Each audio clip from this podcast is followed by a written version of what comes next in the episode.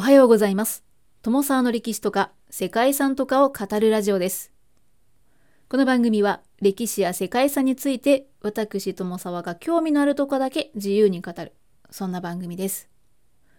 今回取り上げているテーマは巨石ですね。巨大な石、巨石です。巨石遺跡や巨石記念物などですね。大きな石でできた遺跡が登録された世界遺産をご紹介したいと思います。前回から3回に分けて有名なものから少し変わったものまでご紹介していきたいと思います。前回の第1回目では2023年に新しく世界遺産に登録されたスペインの世界遺産メノルカ島のタラヨティック文化先史遺跡群そして巨石遺跡の代表ともいえるストーンヘンジ・エイブベリーの巨石遺跡と関連遺跡群をご紹介しています。ストーンヘンジやエイブベリーというのはいわゆる環状列石とかストーンサークルというふうに呼ばれるものなんですけれども石を円形状に配置した遺跡というのは世界の複数の場所で見られるもののようですね。他にも世界遺産にはセネガルとガンビアの両国にまたがる世界遺産、セネガンビアのストーンサークル群などがあります。そしてですね、日本でも世界遺産に登録されているストーンサークルの遺跡がありますよね。それが秋田県鹿角市大湯地区の高台にある縄文時代後期の遺跡、大湯環状列石です。はい、これ世界遺産としては北海道北東北の縄文遺跡群というですね、北海道、青森県、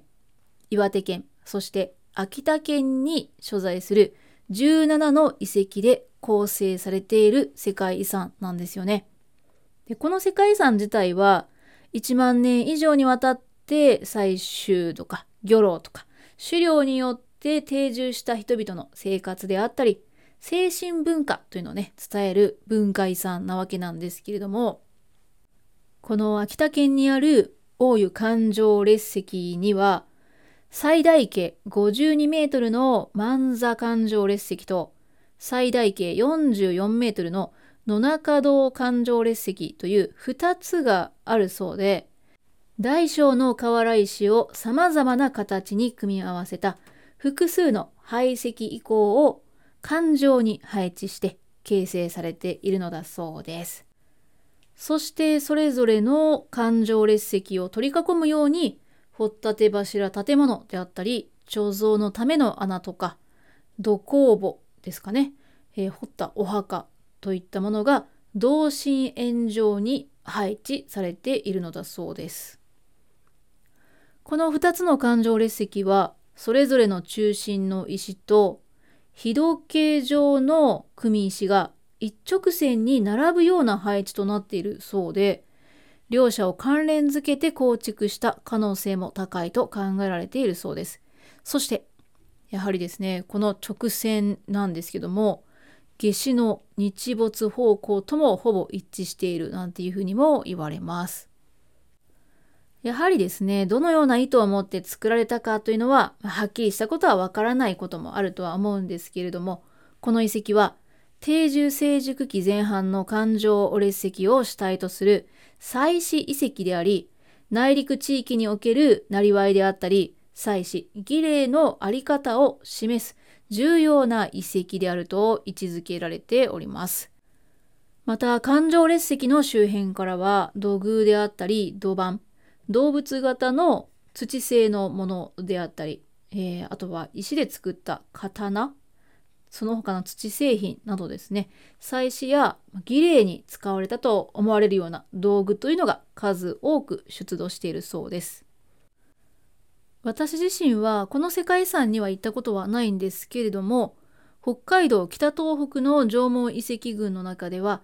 青森県の三内丸山古墳と岩手県の五所の遺跡は訪れたことがあります。これですねもちろん遺跡を見に行くということではあるんですけどもこの周辺の施設が素晴らしかったですね。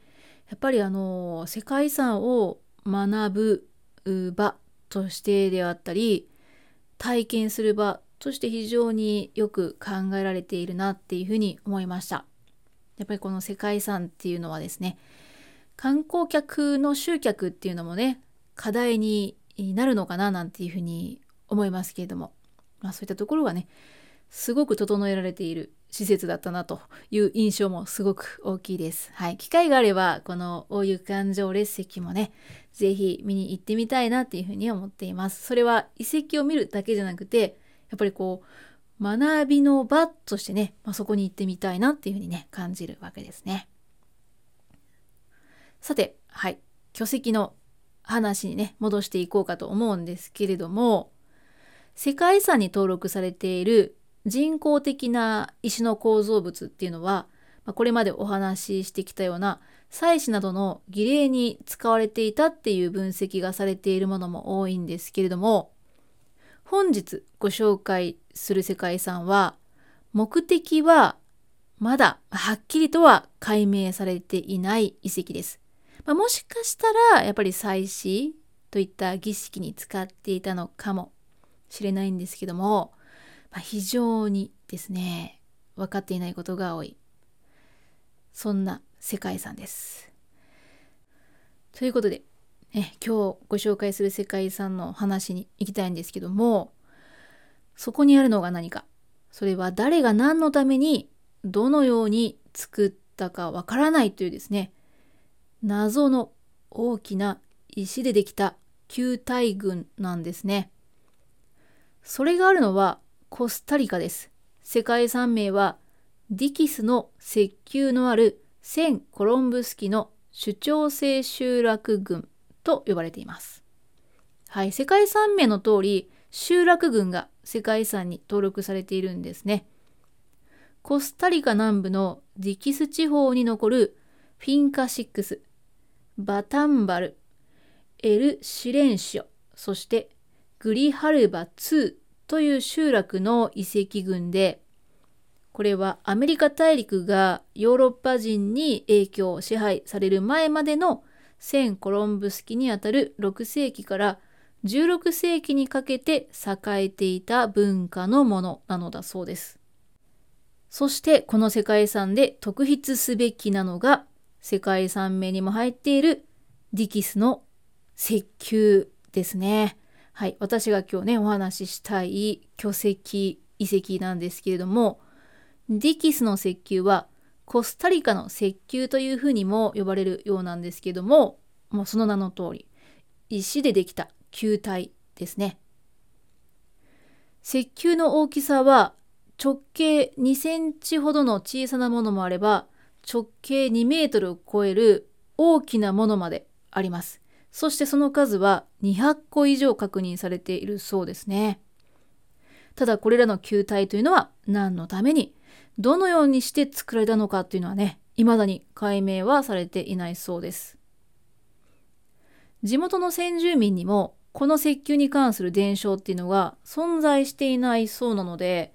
いつ頃からあったのかっていうのもはっきりとはわからないということのようですね。1930年代にバナナ農園を開拓するために森を切り開いていたところ偶然ジャングルの中から不思議な石球が次々に見つかりましたそしてこれは当時ロストテクノロジーつまりは失われた技術として話題になったそうですおそらくですねまだ様々な分析が行われているんだとは思うんですけれども明らかなのはこのディキスのこの土地には伝承も残らないほど昔から石の球体を製作する技術が存在したということではありますね。大きな石は表面も滑らかでほとんどが花崗岩で作られているそうです。球体の石の円の精度に関しては誤差数ミリメートルのほぼ真球であるという主張もあるそうなんですけども場所によって直径が5センチメートル以上ね、ある差があるっていう球体もあるので一概にその精密さについては語れないようですね。それでも調査によると様々な角度から円周や直径を測っても最大誤差0.2%程度のものであったり直径が2.0066メートルとミリ以下の単位まで全く同じ大きさの2個の球体も見つかっているそうですね。ただそれについてもそれが意図したものなのか偶然の一致なのかはわからないということですね。これらの球体がどのように作られたかについてはもちろん推測の域を出ることはないんですけれども先住民が木の枝と縄で作った曲線をガイドにして、まあ、基準にして石を削って仕上げは砂を水で溶いたものを研磨剤として使って獣の皮でひたすら磨き上げていたのではないかという説があるそうです。そして実際にそれを検証するような実験というのはね行われてきたみたいですね。さてこの球体が何のために作られていたかについてもやっぱりですねまあこれは推測の域を出ないというかですねいくつかの憶測があるようなんですけれども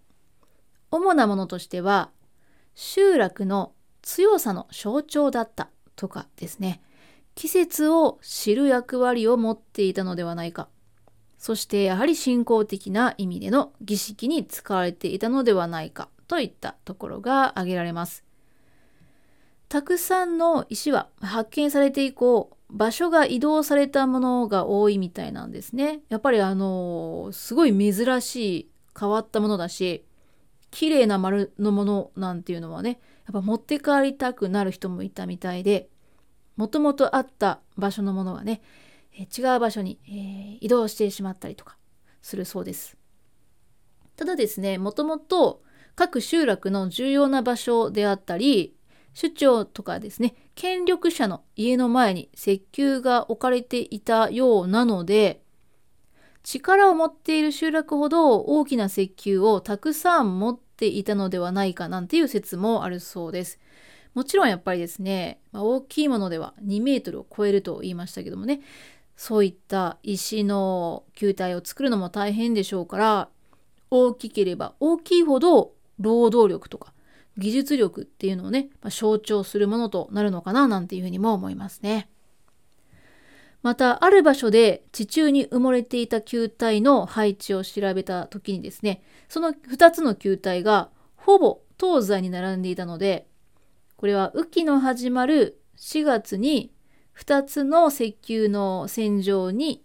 ま、太陽が昇る、ま、その線上から太陽が昇るっていうことで種まきの時期などを知るためのいわゆる歴ですかね歴の役割を果たしていたのではないかなんていうのもあるそうですね他にも石器を作っていた先住民の末裔が暮らすと言われる集落には、ま、今でも石球にまつわる伝説が残されているそうなんですけどもそれによると石球を作る時に精霊たちが力を貸してくれていたということだそうですね。で精霊の力が込められた石球は神聖な世界とつながる力を持っていたと考えられていたりするようです。はい。まあちょっとスピリチュアルな面もあると言いますか、やはり石球は儀式に欠かせないものだったのかもしれませんね。はい。ということで、まあ、ここまでいろいろ話してきましたけれども、古代の人たちが石を使って作り上げたこれらについては記録が残っていないことが多いということで、今後の調査、そして分析に期待したいところですね。ただ、やっぱり憶測が先行したりとかですね、誰かが妄想したり想像して考えたことが口伝のごとく伝わったりするっていうことも出てくるんじゃないかななんていうね、まあ、そんな心配もあるのではないでしょうか。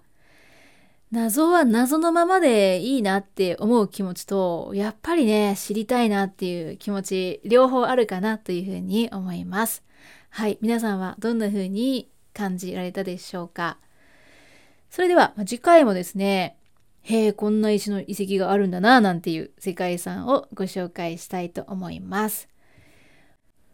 本日はコスタリカにある世界遺産、ディキスの石球のあるセン・コロンブスキの主張性集落群という世界遺産の中からディキスの球体についてお話ししました。最後までお聴きいただきましてありがとうございます。では皆様、本日も素敵な一日をお過ごしください。友沢でした。